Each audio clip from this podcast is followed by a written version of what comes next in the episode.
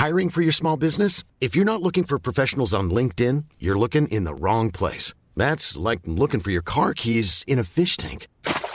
LinkedIn helps you hire professionals you can't find anywhere else, even those who aren't actively searching for a new job but might be open to the perfect role. In a given month, over 70% of LinkedIn users don't even visit other leading job sites. So start looking in the right place. With LinkedIn, you can hire professionals like a professional. Post your free job on linkedin.com slash people today.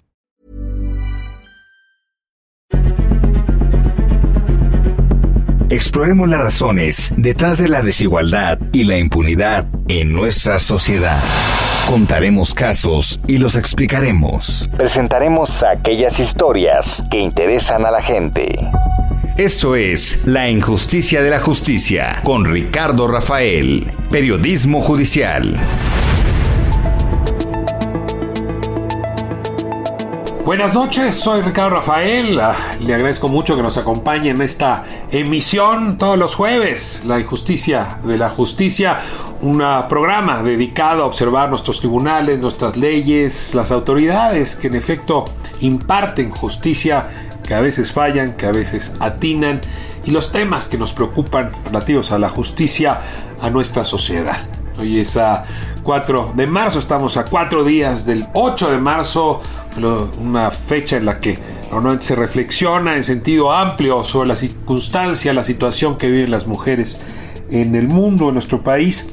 Y bueno, eh, este, este 8 de marzo pues ah, estará dedicado en más de un sentido al tema de la violencia de género, ¿no? un tema que ha tomado vuelo, que es grande, que es importante, que merece dignidad en su tratamiento, eh, pues ah, sobre todo por las cifras que se observan eh, de crecimiento en el feminicidio, ¿no? en el maltrato, el acoso, la violencia sexual contra las mujeres.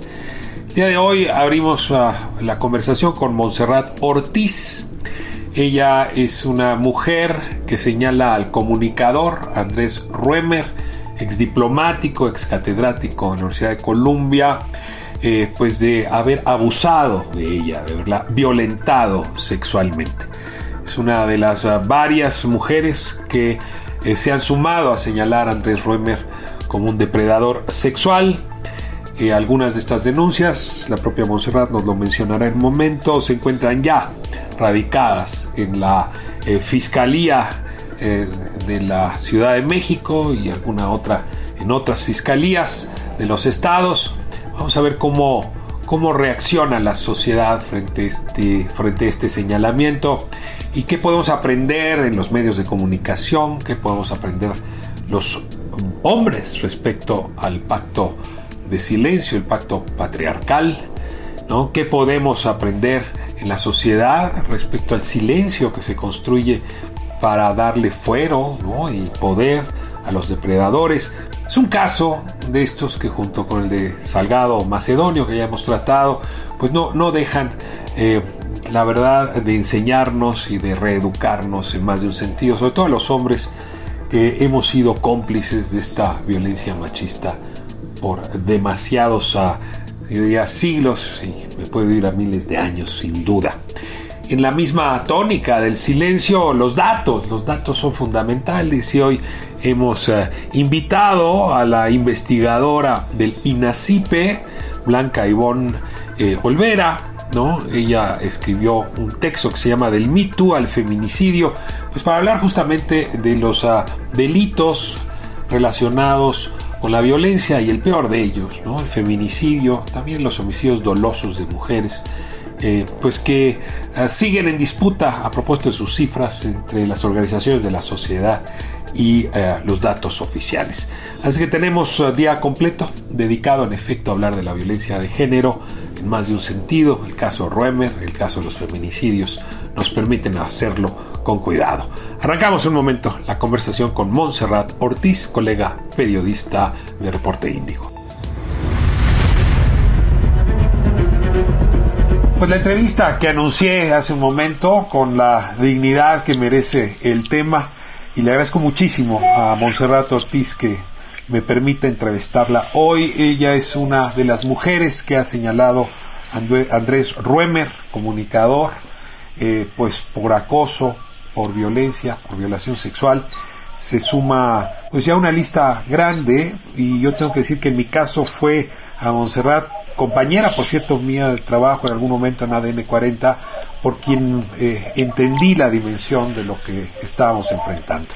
Así es que le agradezco muchísimo que así como me abrió los ojos, pues ahora comparte esta conversación con el auditorio de la injusticia y de la justicia. Monserrat, ¿cómo estás? Ricardo, muchísimas gracias por el espacio y gracias por unirte a, romper el pacto, siendo una persona también que pertenece a Grupo Salinas en cierta medida. Te agradezco muchísimo por, por alzar la voz también por nosotras. Pues sí, déjame, es incómodo lo que, lo que, lo que tengo que hacer porque es raro que el periodista se ponga en el centro de la discusión, pero en este caso no me queda de otra. En efecto, soy, soy hombre. Trabajo desde hace muchos años para ADN 40 Conozco a Andrés Ruemer, no te diría personal, amistosamente, pero sí profesionalmente desde hace más de 20 años. Podría haberme hecho muchas preguntas sobre él, pero la verdad no me imaginé que una de las que iba a tener que hacerme era a propósito de su violencia, pues. Y, en esta condición arranca esta conversación y esta entrevista a una colega periodista. Eh, Monserrat, tú, tú anunciaste lo que te había sucedido primero sin poner tu nombre y después de que eh, Itzel levanta, eh, digamos, sacara su, su video, decidiste ponerle nombre y ampliaste la denuncia. Te, te, ruego para la audiencia que no está completamente empapada del caso que lo que compartas el testimonio desde los ángulos que tú quieras y luego profundizamos ahí en los temas relativos a romper el pacto de silencio al que he hecho referencia. Claro que sí. Eh, mira, yo primero eh, decidí hablar en marzo de 2019 con las periodistas unidas mexicanas que fueron de los colectivos en México que se unieron bastante al MeToo que surgió en ese mes en todo el mundo. En ese primer momento a una denuncia anónima, les pido a ellas que no pongan mi nombre, me lo respetan. Eh, y es hasta este mes, hasta hace poquitos días, que yo decido ya dar la cara, dar el nombre acerca de lo que me ocurre. Sí, un poco motivada por Itzel, porque vi su video. O sea, yo, yo estaba, siempre que me despierto me pongo a ver las noticias en Twitter. Y ese día lo primero que me aparece es el video. Lo, le, lo, lo veo, lo escucho y me llena, me impacta de una forma tal que me paro de mi cama, me pongo a escribir, a escribir, a escribir eh, todo lo que, lo que leíste en Twitter y se las mando a las periodistas unidas mexicanas, les digo, oigan, ahora sí ya quiero firmarlo, ya quiero, ya quiero que se sepa que fui yo, también en solidaridad con ella. Es decir, ella en su video dice, van a salir más, estoy segura. Y yo dije, sí, desde luego que sí, y yo te apoyo y para que no, para que justo pues la opinión pública supiera qué es lo que estaba haciendo este hombre. Lo mío ocurrió en 2017, lo de ella en 2019, es un poco más reciente, pero te puedo asegurar que hay víctimas desde hace más de 15 años que, que nos buscaron, que nos dijeron, oye, a mí me hizo exactamente lo mismo que ustedes, estoy con ustedes, quiero denunciar. Déjame entiendo eh, como los dos tiempos, ¿no? En uh, 17 decides hacerlo de manera anónima, en 19. En, 19. de manera anónima y ahora poniéndole tu nombre. Hay un paso ahí, que es, ah, me imagino, muy difícil. Porque lo dices tú en tu propio escrito. Porque ponerle tu nombre implica que tu madre, tu padre, tus hermanos, tus amigos, tu círculo sepa de ese momento tan violento y al mismo, al mismo tiempo tan íntimo. Te ruego para, para beneficio de muchas otras mujeres que seguramente han pasado cosas similares, que les cuentes cómo, pues cómo migraste, digamos, cómo decidiste eh, pasar a segundo plano en importancia el qué dirán de tu círculo próximo. Claro, mira, en un principio cuando esto sucede, en 2017, yo traía muchísima culpa yo pensaba que había sido todo mi culpa. Llegué incluso a imaginarme o a convencerme e intentar convencerme de que había sido consensuado.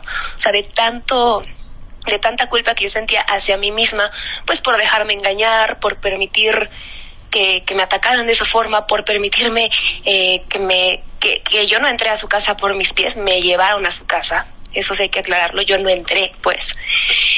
Eh, yo, yo tuve un proceso muy largo, yo eh, sufro de ansiedad desde que tengo memoria. Em, en esos momentos sí tuve una crisis terrible, te puedo asegurar. Eh, lo llegaron a ver mis amigos, lo llegaron a ver eh, mis familiares, lo llegaron a ver, eh, bueno, mi pareja, pero yo no decía nada, ¿no? O sea, yo decía, no, es que tengo crisis de ansiedad normalitas de las que tengo toda la vida, pero en realidad yo la estaba pasando muy mal. Esto también se lo, bueno, se llegó a dar cuenta mi jefa entonces, allá en ADN 40, yo le pedí a ella que por favor no me volviera a poner notas, porque yo hice esa entrevista con él cuando lo conozco, estábamos a poquitas semanas de la Ciudad de las Ideas, entonces el punto era hacer como un tipo de, sí, varios reportajes antes del evento, coberturas justo, para publicitar el, evento en Puebla. Ella me dice, sí, está bien, este, ¿quieres hablar? Yo no quise hablar, darle detalles, le dije, sí pasó algo, sí hubo una agresión, no quiero hablarlo ya, quiero olvidarlo. Entonces todos estos años, cuatro años, yo me dediqué a olvidarlo. O sea, como una terapia de mí hacia mí misma, porque a mí la verdad, eh, sí he consultado terapeutas, no me funciona. Entonces dije, ok, lo voy a olvidar, lo voy a, lo voy, a tratar de enterrar en la medida de lo posible y ya no quiero saber absolutamente nada. Eh, esto sí, y lo, lo, lo, dije ahí en mi escrito, me dio mucha sensibilidad para con otras mujeres que yo entrevisto en mi trabajo. Yo me dedico a documentar sobre todo violencia de género, violencia sexual, eh, derechos humanos en mi trabajo periodístico. Y sí te puedo asegurar que sí me dio sensibilidad mucha más para entenderlas a ellas, una de por qué no quieren hablar, dos, por qué no quieren denunciar, porque sabemos que los ministerios públicos en este país son sumamente eh, no, no tienen ningún tipo de formación eh, con perspectiva de género, te, te revictimizan, te, a veces te toman la denuncia, a veces no, etcétera. Entonces, las entendí perfectamente, me volví más empática en mi quehacer periodístico, me volví mucho más sensible, mucho más en el eh, de ponerme en el lugar de ellas y decir, ok, no quieres denunciar, no te voy a decir que lo hagas, ¿no? No quieres darme detalles de esto, ok, no te voy a decir que lo hagas. Em, me hizo entender muchas cosas y fue eh, hasta estos días cuando me puse a reflexionarlo yo lo saqué, lo desenterré y sí dije, a ver, como todas estas mujeres que yo he entrevistado, yo tampoco tuve la culpa.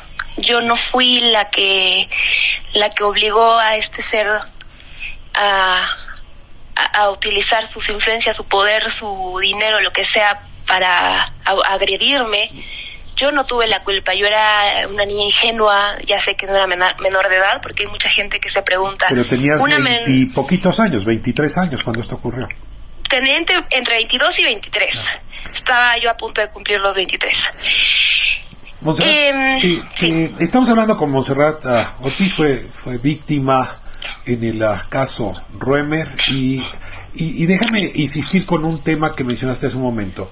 Cuando te das cuenta que hay un modus operandi, y, perdón que te dice este término, bueno, estamos en este programa justamente sobre temas de justicia, es decir, que te llevan a la casa de Andrés Ruemer, que te recibe la servidumbre, que te conduce a una sala de cine, que ahí abusa justamente de ti, pero que han, sido otras personas las que han vivido exactamente el modus operandi, es que eh, se despierta en ti la necesidad de contarlo eh, te, pregunto si, si esto de ver a otras mujeres sufriendo exactamente lo mismo, ¿no? Como, como si fuera, no sé, una, eh, acoso o, violencia en masa, lo, lo que te llevó a decir yo puedo ayudar a detenerlo.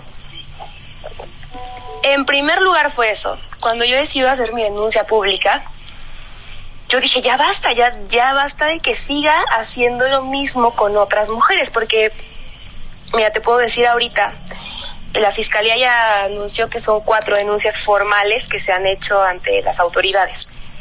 Pero por este lado, te puedo decir que en, la última semana, en los últimos siete días, me ha escrito por lo menos una diario que me dice yo me quiero unir a la denuncia penal, a lo que se tenga que hacer. Y, tristemente es muy probable que salgan más. ¿No? ¿Cuántas mujeres estás pensando que pudiese haber en la lista de víctimas? Mira, por lo menos que a mí me hayan buscado, mínimo 20, mínimo. 20 mujeres más o menos de tu edad, de la misma época, o ahí es donde tú dices que en realidad se extiende el periodo de tiempo? Se extiende. Hay una eh, de las que vamos a denunciar, hay una víctima que fue hace 15 años. Hay una víctima que fue hace 15 años. En 2005. Sí, aproximadamente en 2005. Em, y sí, eh, la mayoría de nosotras, pues mujeres de veintitantos, entre 19, 25 máximo. Y fíjate que es algo que yo me quedé pensando hace poquito. El espacio donde nos conduce está perfectamente adaptado para encerrarte y para que no salga sonido de ahí. Y es que diera la impresión eh, de que este modus operandi eh, fue premeditado, ¿no? Incluso antes de que ocurriera esto, pero en fin, no, no quiero caer en la, en la especulación. Eh, y sin embargo, sí, diera la impresión de que hay una premeditación ah, alarmante. Ahora, el domingo, Monserrat, tú, tú habrás visto el, el ah, comunicado que Andrés Ruemer ofreció también a través de las redes sociales, donde, eh, bueno, lo primero que eh, advierte es que ah, habría un grupo muy poderoso, un grupo Salinas, que está en, en contra suya y que fueron los que prepararon o fabricaron esta denuncia. Y luego compartió, en efecto, una grabación seguramente editada de una conversación que tuvo con Ixel, y luego em, y luego eh, ahí Clara dice no conozco a Monserrat Ortiz lo, dice claramente. Te, te ruego una reacción a este comunicado del domingo. Estoy hablando de hace dos semanas no no este domingo sino el anterior. Sí, eh, en realidad fue una entrevista que le hizo al país. Lo que hizo público él en sus redes fue un video, eh, justo el que dices, donde está una conversación editada que tuvo con Itzel. que, bueno, Itzel eh, tendrá la oportunidad de hablar por ella misma, pero eh, a Itzel le pusieron un 4. O sea, este señor ya sabía que ella iba a, denunciar públicamente y la cita un día antes en un café, le ponen un 4 y editan la conversación. En mi caso dice que no me conoce. Em, no sé eh, cómo reaccionar a eso fíjate que siendo tantas víctimas, sí le podría creer que no me conozca o que no se acuerde. Yo te aseguro que sí. Porque, perdón que lo ponga, es que es lo que no quería hacer, pero lo voy a hacer. O sea, ¿es como el asesino serial que no sabe quién es la víctima? Mira, no, no conozco temas de, a, profundidad de, psiquiatría, pero yo creo que sí a muchas no ni siquiera se va a acordar de ellas, ¿no? O sea, sí, sí, sí puedo creerle que, que, que a, Lolita no se acuerde de ella, ¿no? Pero yo te aseguro de que de mí sí, sí se acuerda, tan se acuerda que después de que ocurrió la agresión me estuvo buscando durante cuatro meses. Por, por redes sociales me, me, preguntaba cuándo nos veíamos, me, decía que si iba por mí al trabajo. Em, cuatro meses aproximadamente que estuvo insistiendo en volverme a ver hasta que se hartó porque dejé de contestarle y, ya, ya no volvió a, escribir. Pero entonces, pues, ¿cómo le escribes a alguien que no conoces? Yo tengo también pruebas, es decir, no, eh, no voy a hablar de eso eh, públicamente hasta que la, la justicia las pueda revisar. Pero tengo pruebas. Él asegura que no me conoce y así podrá asegurar con muchas mujeres, pero afortunadamente pues todo se registra en las redes sociales, todo queda ahí, él ya borró sus redes, pero de todas formas, pues nosotras tampoco somos tontas, entonces capturamos lo que tuvo que ser capturado de esas redes sociales antes de que él eh, tomara la decisión de borrarlas. Y sí, sí hay pruebas de que me conoce. voy, a, voy a regresar al tema original, digamos, con el que abrimos la conversación, la negación, ¿no? O sea, él niega que haya ocurrido nada con Itzel, niega conocerte, pues seguramente negará estos 20 casos, se lo va a negar a sus hijos, se lo va a negar a su esposa, se lo va a negar a sus jefes, pero está acompañado de algo que el presidente López Obrador la semana pasada decía, eh, de, un concepto importado. Me dolió un poco escuchar al presidente decirlo así, ah. pero bueno, eh, este pacto patriarcal, este pacto de silencio que ayuda. O sea, si los hombres no hablamos del tema, si las empresas no hablan del tema, si el poder presidencial no habla del tema, pues esa negación de una personita, porque pues Andrés Roemer es una personita, ¿no? Con mucha capacidad de hacer daño, se vuelve la negación de toda una sociedad. Y de alguna manera lo que ustedes están haciendo en realidad va al corazón de esa negación. Y, no te niego, siendo hombre, pues lo primero que te preguntas es cuánto de verdad hay en esto, porque si yo acepto que todo esto es verdad, yo saludé muchas veces a Andrés Romer. Yo hablé de sus hijos en distintas ocasiones, que nos tocamos en un pasillo o en otro, porque son de la misma edad de los míos. Y me di cuenta que conviví cotidianamente con un eh, acosador y violentador serial. Sí, te quiero traer el tema porque, porque estás tocando el, corazón, digamos, de mi propia complicidad masculina con estos hechos. Te, te, ruego una reflexión a propósito de lo que esto que hiciste está despertando en mí muchísimos otros hombres y seguramente en ADN 40 y en el grupo Salinas. ¿eh? Claro, eh, estoy completamente de acuerdo contigo. Yo periodísticamente me separo tantito de que yo también formo parte de ese fenómeno y lo veo como un monstruo que estamos creando con mucha desfortuna, pero al dar la voz, al, dar la cara, creo que sí tiene mucho más impacto que únicamente hacer una denuncia anónima, que, que las de 2009 fueron tres y se quedaron ahí, en algunas cuantas notas, no pasó absolutamente nada. Eh, tienes eh, toda la razón al decir que el Estado, el, la sociedad está respaldando este tipo de acciones eh, eh, lo que dices del, del, presidente que comenzó a hablar del pacto y empezó a meter sus rollos neoliberales, un término exportado. Primero dijo importado, luego exportado. No, primero dijo era un, un término exportado, se dio cuenta que se equivocó, dijo no, eh, esto de, de del pacto patriarcal es importado, ¿no? como, si la democracia y la el derecho y las libertades no fueron también, por cierto, no fueron algún día conceptos importados. ¿verdad? Claro, y, lo mismo dijo en algún momento de la palabra empatía y de la resiliencia. ¿Te acuerdas que también dijo? Es que estos términos son neoliberales. Bueno, eh, eso dice mucho. O sea, eh, yo creo que Andrés Manuel no se ha dado cuenta de la magnitud que pueden tener sus palabras, que él las suelta, no sé si de forma premeditada, pero hay veces que me da la impresión de que lo hace em, sin, sin saber que ideológicamente, lingüísticamente, tú eres lo que dices. Cuando estás hablando, estás, estás haciendo algo, no nada más eh, emitiendo un sonido, sino también estás actuando a nivel social. Entonces, me parece muy preocupante que tanto en el caso de Salgado como en este, bueno, en este caso no se ha pronunciado, me parece, pero en el caso de Salgado Macedonio, por ejemplo, que, que haya dicho que él, él lo va a seguir respaldando, me parece muy grave es decir, en ese caso, en el de Salgado, por ejemplo, ya existían denuncias penales. ¿no? Ya existían expedientes judiciales que respaldaban que las mujeres estaban diciendo la verdad. Uno de esos casos este, perdió, perdió su vigencia. Pero oye, pero ahí está, ahí está, y, y, porque pasen muchos años no significa que no haya ocurrido. Monserrat, te interrumpo un momento para irnos a un pequeño corte y regresamos para seguir con tu testimonio.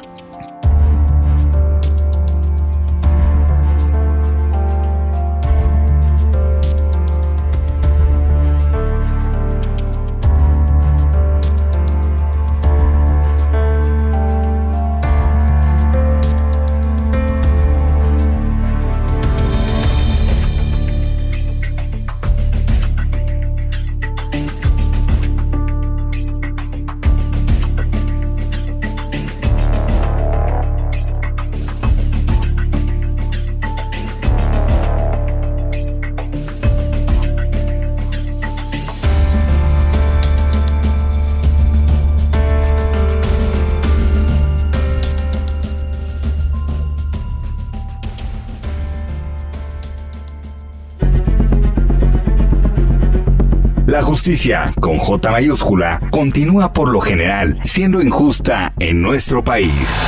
Esto es La injusticia de la justicia con Ricardo Rafael.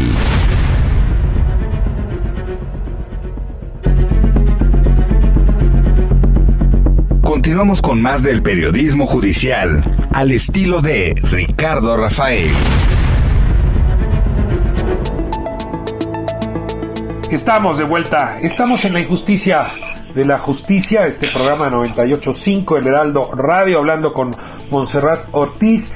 Y, déjame profundizar eh, eh, en este ángulo. Eh, Almadelia Murillo, escritora mexicana, que ha atendido el tema de Félix Salgado, decía recientemente que no estaba dispuesta a, digamos, no, lo dijo con estas palabras, pero a, dejar que el caso Ruemer opacara el caso Salgado, Macedonia.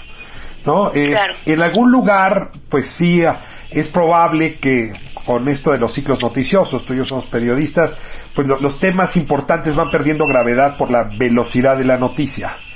Por el otro lado, yo tengo la sensación de que en realidad, pues los dos casos muestran que el asunto es mucho más grave que dos personitas, perdón que vuelvo a utilizar el término, que dos individuos, que dos acosadores, que dos violentadores. Es una sociedad que está siendo cómplice con ellos. Pero, pero te ruego una reacción a este comentario de Armadelia. Claro, mira, eh, sí, sí, ha habido muchos comentarios al respecto sobre que quizá el caso de Andrés Roemer haya sido eh, un pretexto desde la presidencia, pues, para opacar el caso de Salgado Macedonio. Yo te puedo asegurar que no. A mí eh, dirá incluso Andrés Roemer que yo fui pagada por algún tipo de, interés empresarial. Nunca, jamás, así como no, no le recibí su dinero cuando me lo dio, después de abusarme tampoco he recibido absolutamente nada, sobre todo porque tengo ética periodística y no no me gustaría meterme en ese tipo de a mí a mí y la verdad es que esto no me está gustando tanto. No me gusta para nada ser reconocida por víctima. O sea, lo que yo más quiero es que me conozcan por mi trabajo periodístico. Esto sí sí sí está siendo duro para mí eh, a nivel profesionista. Yo creo que al contrario de lo que dice Almadelia, de, de, que un caso quiera opacar al otro. Yo creo que los dos casos son igual de urgentes y son precisamente, como dices, producto de una pues de una sociedad que está medio podrida, podría decir yo. ¿No? O sea, el hecho de que de que hayan salido a la luz creo que le da más fuerza todavía al mismo tiempo. Es decir, evidentemente yo, yo continúo eh, escribiendo sobre Salvador Macedonio en mi trabajo periodístico. Eh, pero sí, o sea, ambos casos sí te dicen mucho de lo que está ocurriendo en esta sociedad y que no ocurrió ahorita, porque ninguno de los casos de los dos personajes pues son recientes, ¿estás de acuerdo? Ocurrieron hace años, la mayoría de ellos. Ahora, coincido cuando dices la sociedad está podrida, pero tengo que decirte que algo estará menos podrido que antes cuando estamos siendo capaces de volver esto un, digamos un, no, digamos un gran eh, hallazgo, eh, ¿no? ¿no? es que uno disminuya lo que ustedes vivieron, pero el que la sociedad hoy lo esté discutiendo, que en este programa lo estemos hablando, habla de que la sociedad tiene anticuerpos. Y en esa lógica te quería preguntar si crees que la existencia de la unidad de género ahí en grupo en, TV Azteca eh, como pues como una solución para que las mujeres puedan denunciar sería algo que otras instancias, otros canales, otras empresas tendrían que imitar. O sea, que, que es un mecanismo que funciona o, cómo lo valoras tú, digamos, a la luz de la denuncia que hizo Itzel de comportamiento de Jacqueline Loist, que es la cabeza de su unidad de género, y de, de, la época en la que tú estabas, que entiendo que esa unidad todavía no estaba puesta en marcha. Cuando yo, cuando yo salgo de allá, la unidad llevaba poquitos meses. Llevaba alrededor de dos meses funcionando Mira, a mí lo que me sorprende mucho es que ni Jacqueline ni el grupo se hayan pronunciado, sobre todo hablando de que yo soy una ex colaboradora de ellos. Digo, no tendrían por qué hacerlo, ¿no? Porque yo ya no tengo ningún ninguna relación laboral con ellos. Sí tendrían que hacerlo, vamos a ver. En, en términos morales, yo creo que sí. En términos de lo que estás haciendo tú ahorita, que me parece valiosísimo, yo creo que sí deberían. Eh, el, señor Salinas Pliego, si me permites decirlo, al contrario, llamó, nos llamó indirectamente chantajistas y mentirosas, ¿no? Eh, en, sus, en sus redes sociales. Y me parece todavía más grave, ¿no? Eh, sí te voy a decir, lo, quiero decir, no voy a decir nombres, pero al menos tres compañeras mujeres de allá me escribieron, eh, evidentemente de forma privada, ofreciéndome una disculpa porque no podían pronunciarse al respecto. No dijeron más y únicamente perdóname, te quiero mucho, te admiro, te valoro, pero no puedo pronunciarme públicamente al respecto por temas empresariales. Las entendí perfecto porque no es culpa de ellas.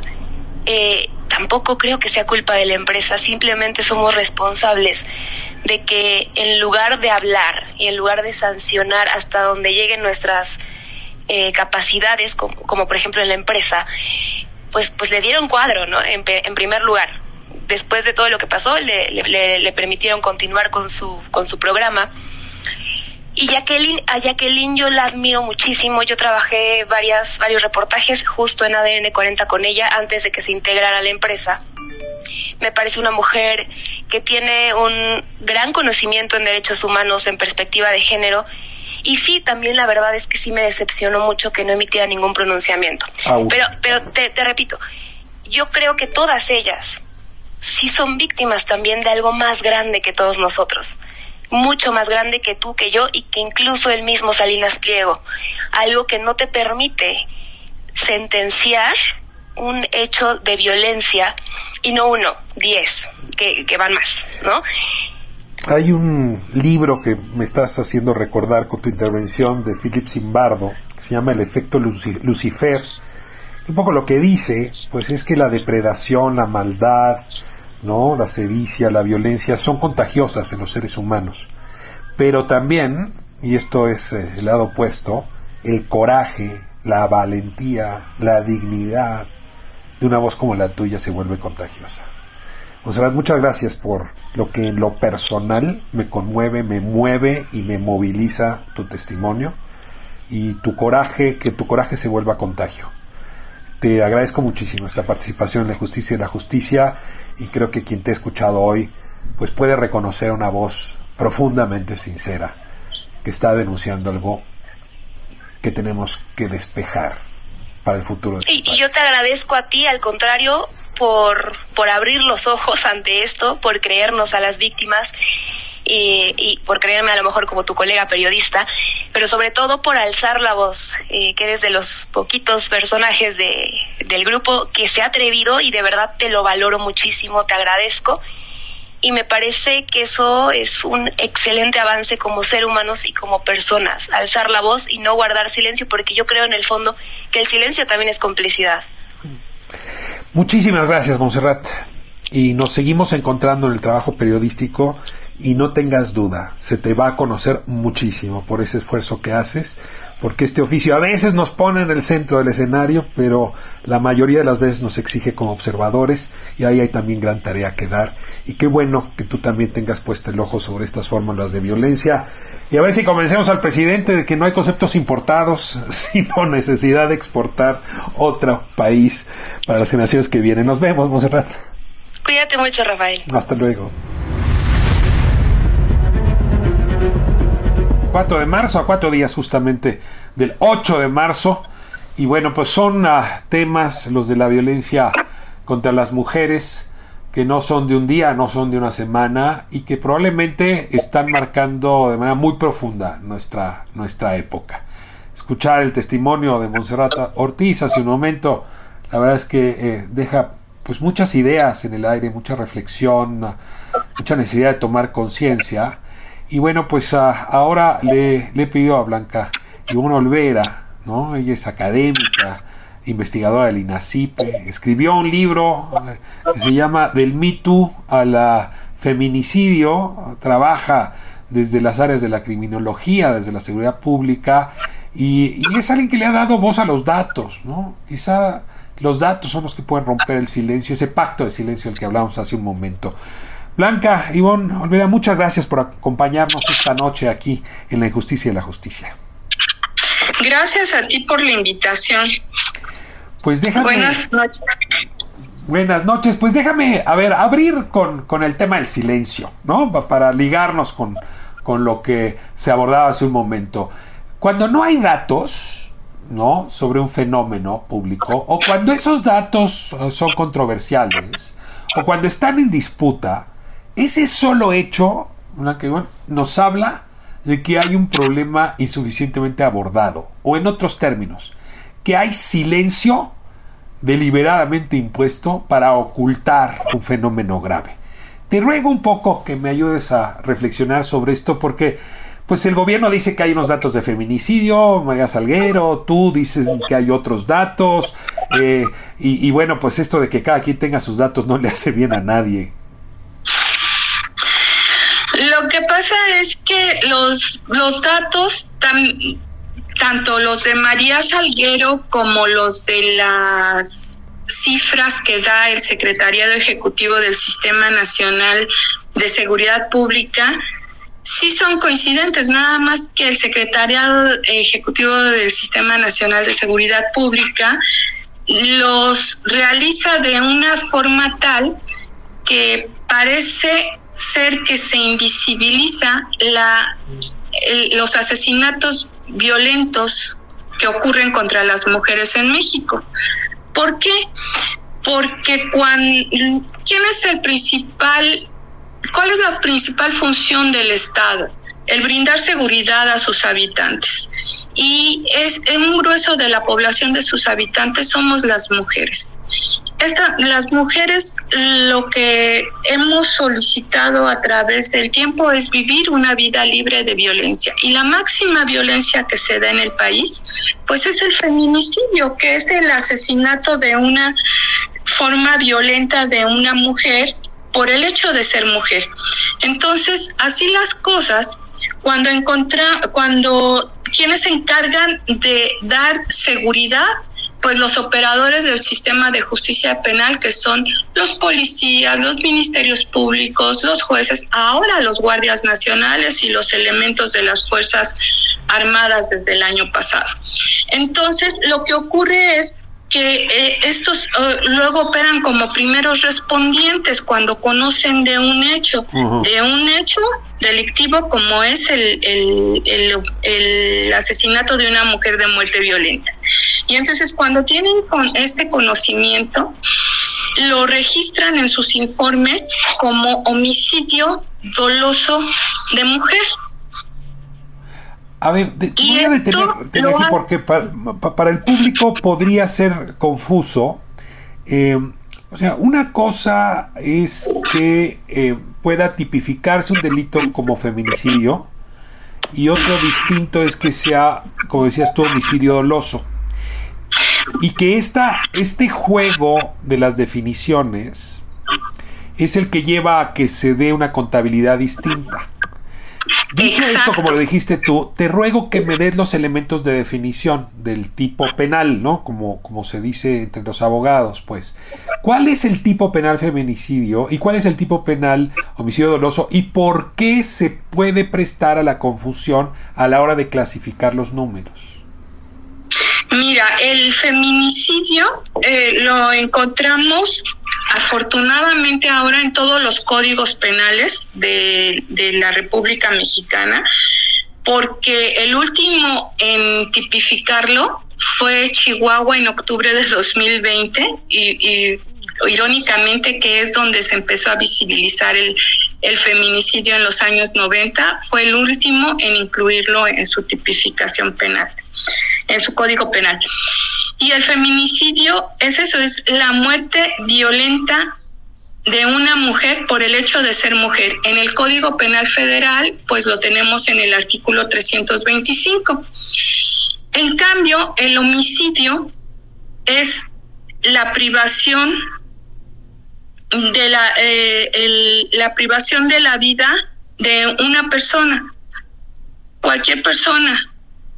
Y esta puede ser de forma culposa o dolosa, que quiere decir que culposa es que no tenía la intención de hacerlo, como puede ser que tú vayas manejando en tu vehículo y, y ocurra un accidente y de por esa situación fallezca, o dolosa, que es cuando tienes toda la intención de hacerlo y entonces ahí se dan ciertas características como alevosía, ventaja, traición, ¿no? Es como cuando va, este, ocurre. Si yo eh, eh, atropello a alguien, si yo atropello a alguien y esa persona desgraciadamente muere, ahí pues es un homicidio culposo.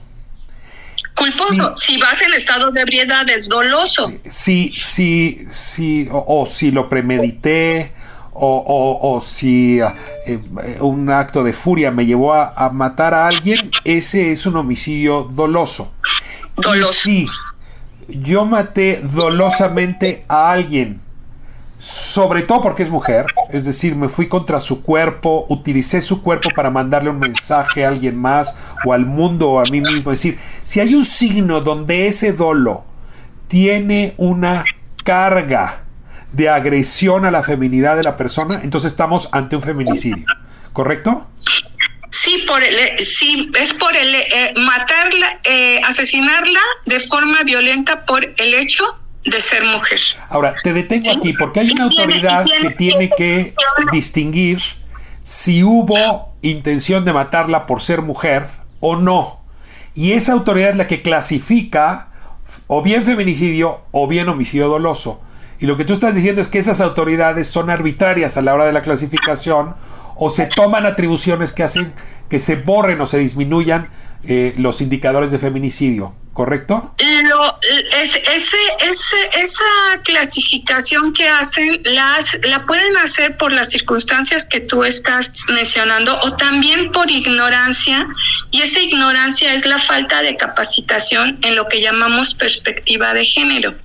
Porque todos estos operadores del sistema de justicia penal, policías, ministerios públicos, tienen que tener una cierta formación en, en, el sistema de justicia penal, en uso de la fuerza y, y en derechos humanos. Y una parte de los derechos humanos es la perspectiva de género. A ver, Entonces, has dado estos cursos. Vamos a imaginar que te, te traigo de uno de esos cursos y, me vas a capacitar a mí. Y entonces déjame te pregunto, ¿cómo distingo cuando el dolo tenía características de feminicidio y cuando el dolo no las tiene? O sea, dame algunos elementos como muy Lo que pasa es que el, el, dolo se clasifica en el feminicidio porque tiene siete características. Okay.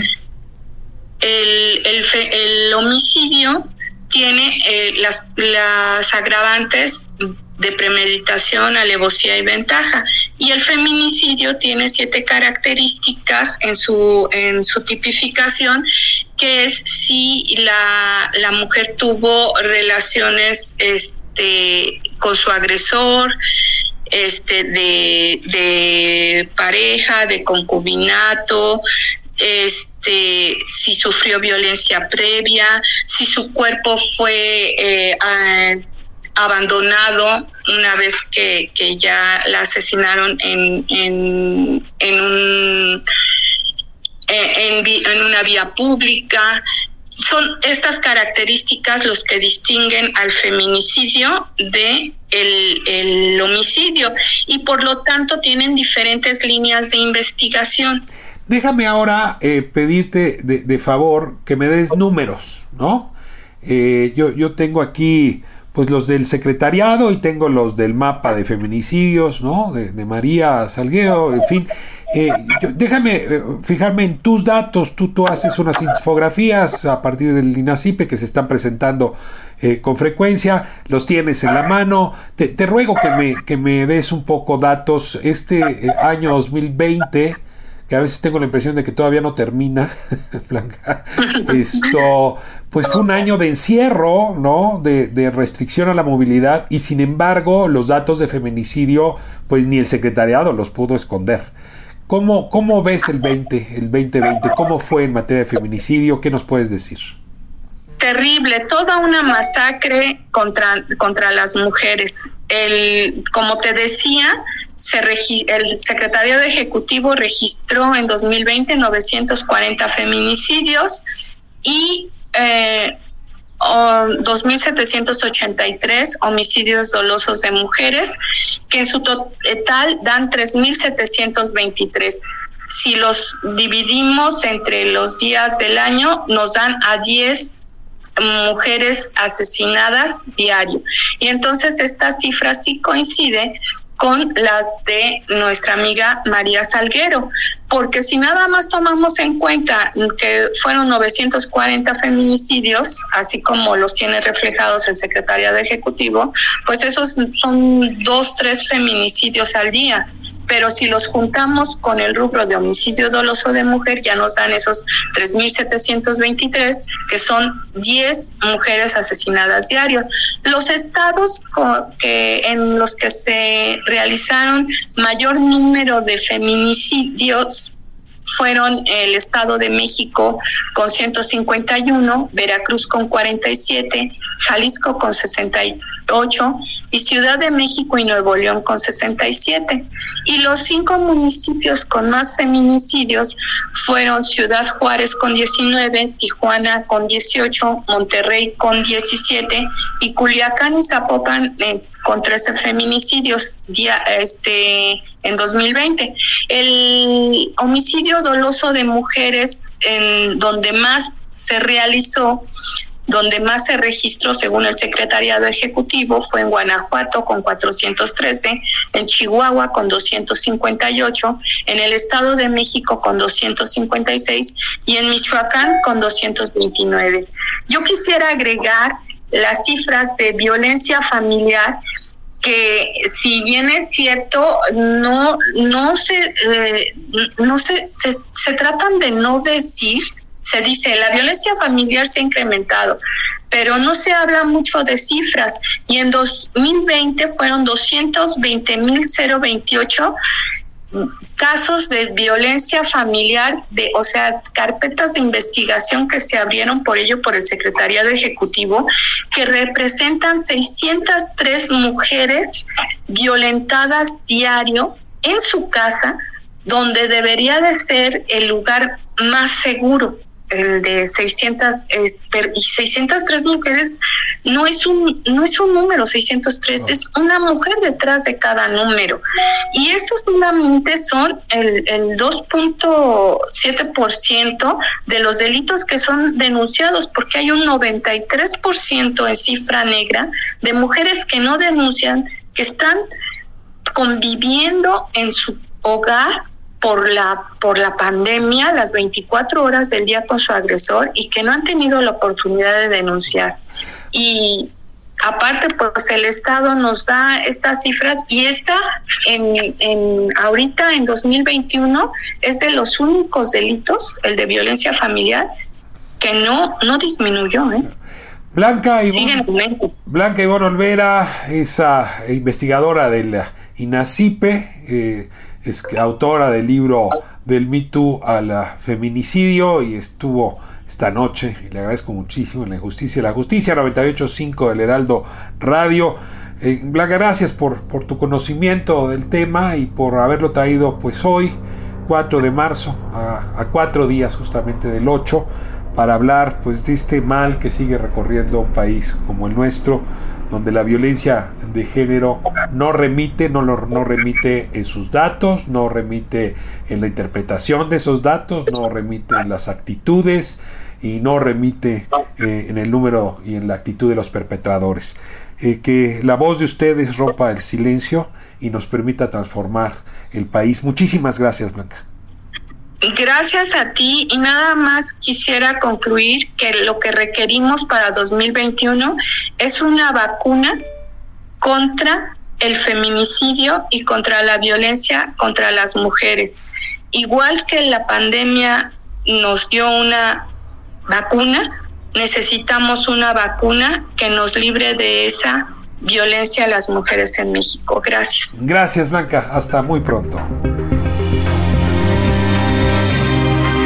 98.5 del Heraldo Radio. Esto es la injusticia y la justicia. Nos despedimos hasta la próxima semana. Agenda densa, la, del día de hoy, violencia de género, con testimonio, con análisis, en fin, como acostumbramos a hacerlo aquí semanalmente.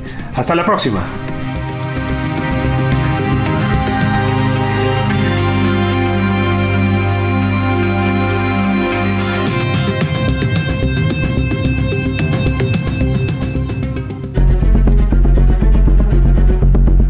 Aquí la injusticia de la justicia, con el periodista y escritor Ricardo Rafael.